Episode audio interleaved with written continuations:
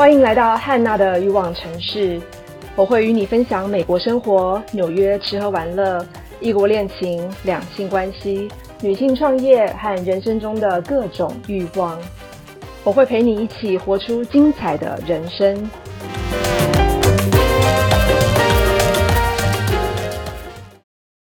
今天我非常兴奋的要跟大家讲你不可不知的美国国庆七种玩法。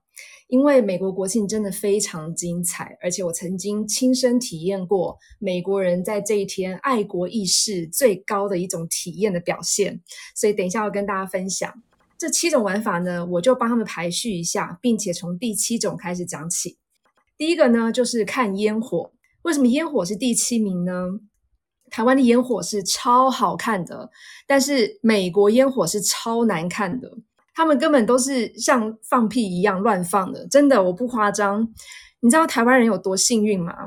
火药跟烟火都是中华文化的产物，所以在东方发扬光大是不在话下。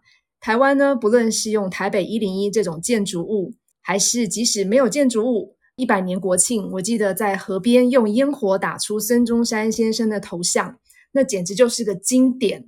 这些在美国都看不到的。美国放烟火都是在岸边，都是在船上放的。放的方法呢，就是随便往天空打。最常见就是同一种嘛，一直往一起往上打，然后打完了再换下一种。比较有设计的话，就是一次可能会打两种往天空打，但是又没有办法安排的很好。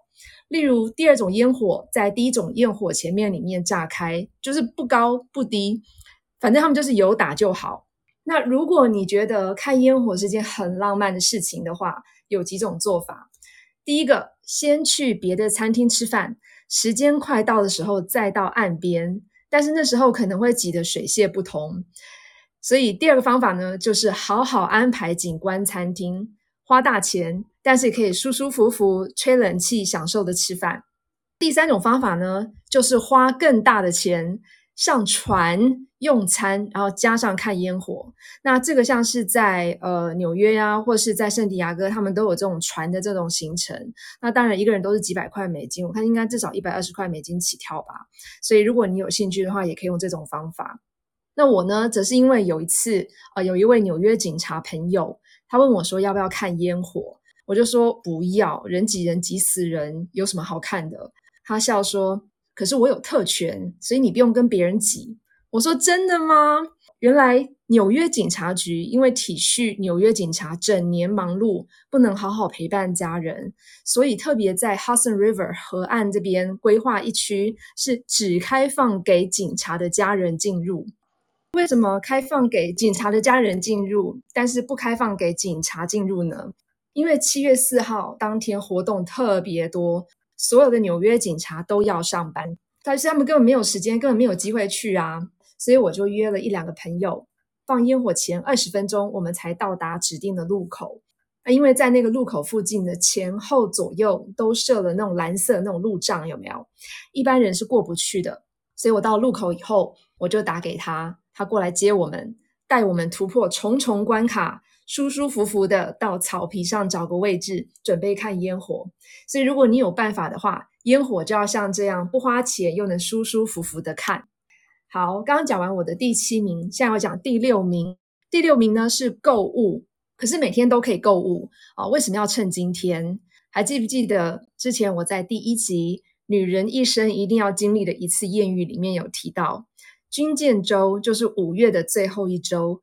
通常都是正式庆祝美国暑假开始，而美国暑假呢又很短。那我所谓的很短，是指像纽约这样子的北部，一年呢只有六七八九这四个月是温暖的。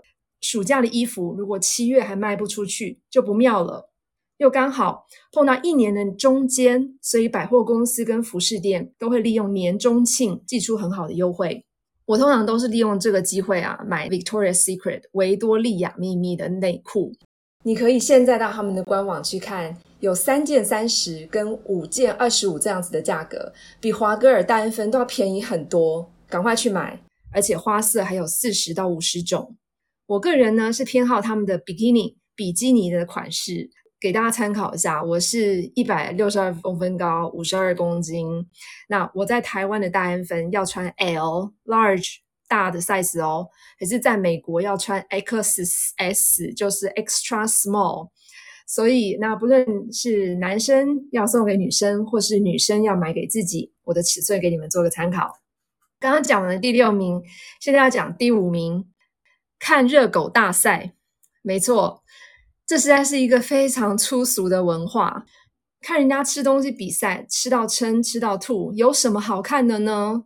但是没办法，这个比赛在美国是超经典的，就是由热狗厂牌 Nathan's Hot Dog 举办的。原本呢，它不是个比赛，原本只是让许多人拿着热狗摆出吃相照相，然后它是作为一个公关宣传照，但是让别人误以为它是个吃热狗大赛，就误打误撞的真的办了一个比赛，然后就从一九一六年办到现在，总共办了一百零五年哦。那去年二零二零年的比赛，男生方面是由这个 Joey Chestnut。在十分钟之内吃掉七十五只热狗，打破他自己的个人纪录。很多人在等他今年再度打破自己的个人纪录。那女生方面，则是由 Miki Sudo，也是一个美国女生，不是日本人。虽然听起来有点像一个日本的名字，她吃掉了四十八点五根，蝉联冠军。所以她从二零一四年就是冠军到现在。今年呢，依旧是在纽约的 Coney Island 举行，会在早上十一点是女子大赛，然后中午十二点半是男子大赛，所以有兴趣的朋友可以关注一下。好，刚刚讲完了我的第五名，现在讲第四名。第四名呢，因为刚刚既然讲到吃的嘛，那我们就来讲还可以吃什么。所以我的第四名是上美式餐馆吃大餐。那当然呢，什么都可以吃，但不论我在台湾还是在美国。我觉得美式餐厅最好吃。那哪些是美式餐厅呢？我们就从早午餐说起。IHOP 的 pancake 可以搭配煎蛋、培根、炸鸡、牛排。那如果要吃甜的话，可以搭配 ice cream，或是各式各样的草莓啊、巧克力配酱等等。那因为早午餐嘛，就是一起吃嘛，反正当天会睡得很晚，所以就可以撑个一天，然后到了晚上再吃晚餐。晚餐的话呢，我个人是偏好像是 Chili's Fridays 这种经典的美式餐厅，因为这两家呢都有牛排，也有墨西哥风味的 Fajitas。Fajitas 就是铁板炒牛肉，但是是美国那种牛肉块，不是像台湾这种牛柳式的。你也可以点鸡肉，但它就是应该没有猪肉，我记得，所以它就是牛肉跟鸡肉口味，然后上面会有一些青椒、红椒，再搭配墨西哥饼皮 Tortillas，然后再加上一点 Guacamole 或是 Salsa。啊，最重要的是这两家店都有啤酒跟 Margaritas，所以搭配起来是非常的美味，然后非常经典的美式大餐。然后刚讲完第四名，我现在这样讲第三名。第三名呢，就是跟朋友或是邻居烤肉喝酒，上餐馆吃饭是很有味道，但是国庆日更有味道的是直接跟朋友或邻居在草皮上或是庭院里面烤肉。Oh my god，这是美国生活最精彩的一部分。而且西岸要比东岸好玩，怎么说呢？像我住在圣地亚哥时候啊，很多公寓都是一层两层的，而且他们都是马蹄形或是正方形，中间都有一个不太能游泳的游泳池，因为很小，所以真的就是不太能游泳。它只是那种拿来呃，就是夏天可以泡泡水啊，去去热啊，去去暑的，不是那种来回可以游五十公尺当做运动的那种。那我在圣地亚哥住的第一个公寓呢，算是蛮小的，邻居顶多在旁边喝酒聊天。但是我第二个住的公寓就大很多，所以泳池跟公共区域都比较大。平时我下课回家就常看到三五邻居在那边喝啤酒。到了七月四号的话，人会更多啊，邻居会更有默契啊，所以就会有一个像是有一个墨西哥裔的美国人，他就会早上搭船出海去钓鱼。然后他钓了鱼之后，就把这条一公尺长的鱼用这个铝箔纸包着，只撒了一点盐跟胡椒，就放在大烤炉上面烤。那美国的烤炉都是那种专业型的，不是我们在中秋节在阳台用那种四五十公分那种小小的那种烤炉烤的。所以放在上面烤十几分钟，打开以后浇上新鲜的莱姆汁。而且是莱姆哦，就是是黄色那种叫做 lime 嘛，我记得诶黄色是 lime，然后绿色的是柠檬，哦，所以要用莱姆，因为莱姆比较没有那么酸，而且它是香味够香，所以它主要是要它的香气。然后再撒上一点 cilantro 香草，不是香草，香菜，不需要过多的调味料。Oh my god，那真是一整个美味。后来我才知道，原来这位年邻居他年轻的时候是海军的厨师，所以特别会做菜。那他说，只要鱼新鲜，就怎么做都好吃。另外一次呢，我则是到一个比较大的公寓区，算是大很多，是参加一个台湾同学会的烤肉啊，也是用那种大型专业的烤炉，一下子可以烤十几条猪肋排，烤几十条香肠，然后同时旁边还有区域可以放那个汉堡块的那种，也是超美味的。后来追问之下呢，才知道这个台湾男生他是前一天就去 Costco 买那种大包的那种猪肉条。就是一条直径差不多，直径哦是四公分宽，然后整个长是那种二十公分的那一种，再撒上 Costco 的罐装调味料。Costco 罐装调味料啊，有专门为牛肉、猪肉、鸡肉设计的，所以你就买对肉，然后买对调味料去对应那个肉，撒上去很多，要撒的满满的哦，因为你光是撒一点不够，是那个猪肉条的四面，每一面都要撒的满满的粉，然后放到冰箱二十四小时。腌一整个晚上，隔天下午再烤，那超入味的。所以不像台湾要什么什么烤肉酱啊，然后把那个整个烤炉弄得滴滴答答的呀，然后会那个就会滴下去，会沾到下面的那个碳啊，又会把碳浇熄，然后又会很多烟出来。不是美国这种吃法，真是超健康的，而且超方便的，又超入味的。那在东岸的纽约呢，就地小人稠，所以比较没有办法像就是在游泳池旁边这种烤肉的，除非你有认识有钱人的朋友，可以到那种 Hamptons 那种高级住宅区去。所以我们在纽约的话呢，就是到到朋友有住顶楼的人，或是他们有些顶楼是有开放给整栋的住户上去去享用的，那我们就会去烤肉啊，去开 party 这样子。好，刚刚讲完我第三名，现在我们再来到第二名。第二名呢，就是要去看大联盟的棒球赛。像你如果现在上网 Google，美国今天或明天，基本上就是七月四号，有非常多的球赛，因为它每一个城市它都有一个很大的那个棒球场 stadium，所以它的非常多。那你就上去看网站上面，然后就去买票。那我以前买票呢，这个买票其实不容易啊，因为其实他们很多都是所谓的被人家这种包一整季的，有没有？所以呢，我就上网去跟人家买他们不要去看的那场球赛的机票。那一方面，他们买机票本来就比别人便宜；二方面，他们也有可能，例如说刚好要利用七月四号这个长的 weekend，他们要出去别的地方玩，或者要去哪里度假，所以他票放着，还不如卖给别人，他也可以小赚一笔，可以弥补他的损失。所以我就会去跟人家买这种票。那你要买这种黄牛票，要小心，不要被骗。所以要怎么不被骗？其实多问他一些问题，然后确定他有手机号码，然后你打过去他是接得通的。然后那种手机号码不是连到那种国外奇奇怪怪什么非洲的电话号码，那就不妙了。好，棒球赛，所以呃，你买买到票以后你就进去。那美国的球场是非常舒服的。我记得以前我在高中的时候，我有去过台湾的棒球场，好像是我们随着呃一队还是乐队的人，我们去帮他们加油，去去支援他们的。我自己本身不是乐队或一队，那我就觉得台湾的球场就是感觉上很小很挤，然后座位很不舒服，然后每一排就是那种蓝色的椅子，很像戏院那种椅子，早期戏院那种椅子，一字排开，很不舒服。好，我跟你说，美国的球场不是这样子的。而且它有很有秩序的分好几层、好几区，所以它那个垫高垫高的非常有技巧。它会让你即使是坐在最后面，但是你往前看的那种感觉，你真的不觉得你是坐在最后面。就是你在美国球场的任何一区，你的视野都是非常好的，那个设计真的非常棒。所以有机会的话，你们一定要去体验。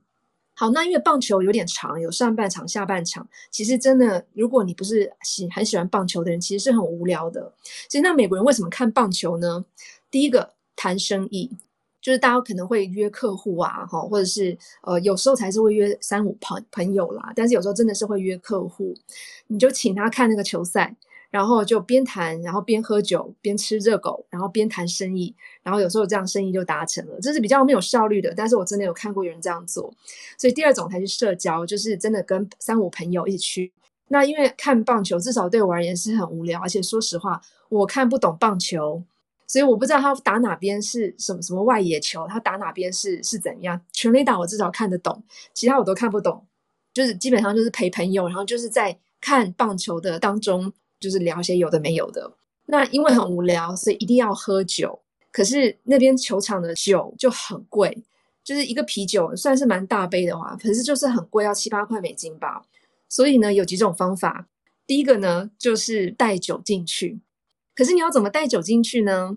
这个是很有诀窍的，因为你在进球场的时候，他为了避免你带饮料进去，你连水都不能带哦。他就是一定要你进去以后买他的饮料，因为整个球场这么大，要维护不容易，所以他一定要从你身上赚钱。那光是那个球票钱还不够，他一定要赚你在里面的吃吃喝喝，还有所有购物的消费。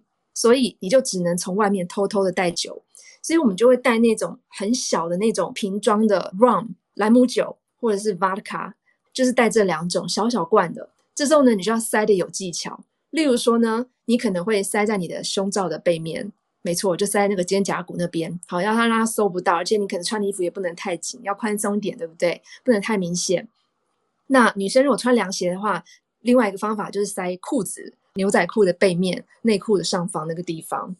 因为女生是穿凉鞋，所以如果男生的话，或是你如果女生你决定穿长裤、牛仔裤，那也可以，就是塞在鞋子、袜子那边，没错。所以男生也会塞在那个地方，你就偷偷带这种酒进去。然后你到了进了美国球场以后，rum 通常都是被 coke 嘛，所以你就买可口可乐或是 Pepsi，然后你就自己偷偷的倒酒进去，这样子也算喝酒的一种。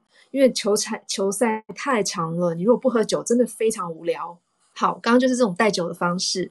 为什么看棒球这件事情是一个在七月四号值得去做的事情？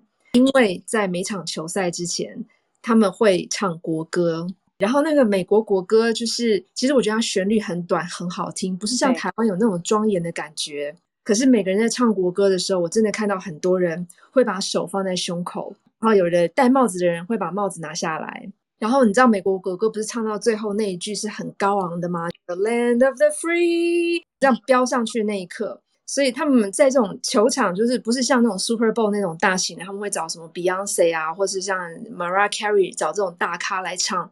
在地方区的球场，例如说在 New York 呃这个 Yankee Stadium 啊，或者是 Mets Stadium，他们就是找呃例如说什么陆军、海军，反正就找三军的里面的军官，可能是男性，也可能是女性。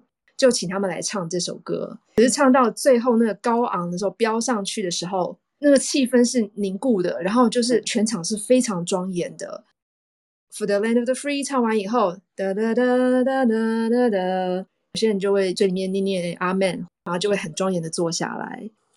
好，所以第二名是看棒球赛，第一名就是到戏院看 ID Four。你们还记得 ID Four Independence Day？无缘故被台湾叫做 ID Four，然后中文名字叫做《星际终结者》，还记得这部片子吗？它上映的时候呢，我在台湾就看过了。所以那年暑假我去旧金山游学的时候呢，周末领队就带我们去看电影，我就选别部电影看。然后看完了以后呢，再到 ID Four 那个厅去找我的朋友。然后美国的戏院它是没有对号入座这种事情，所以你就是早去，你就可以找到好的位置；你晚去，你的位置就不怎么样。即使是事先订票，也是没有话位，而且他基本上是没有人在管的，因为他人力根本不够，人力又贵，所以他就是在你那个厅收了你要看那场票以后，他就走了，他也不回来了。然后你如果看完了，你从出来出口出来以后，你就可以随便到其他的厅去乱晃，只要门口没有人，你就可以进去。好，门口有人的话，他可能还会问你几句话。那你可以说哦，你是刚刚去去上厕所，然后你把票留在朋友那边，然后他也不会管你，就让你进去了。那时候我进去的时候，因为已经是电影的尾声了，所以我一进去的时候呢，就刚好是看到那个美国总统演讲的那一段。我不知道你们还记不记得那一段？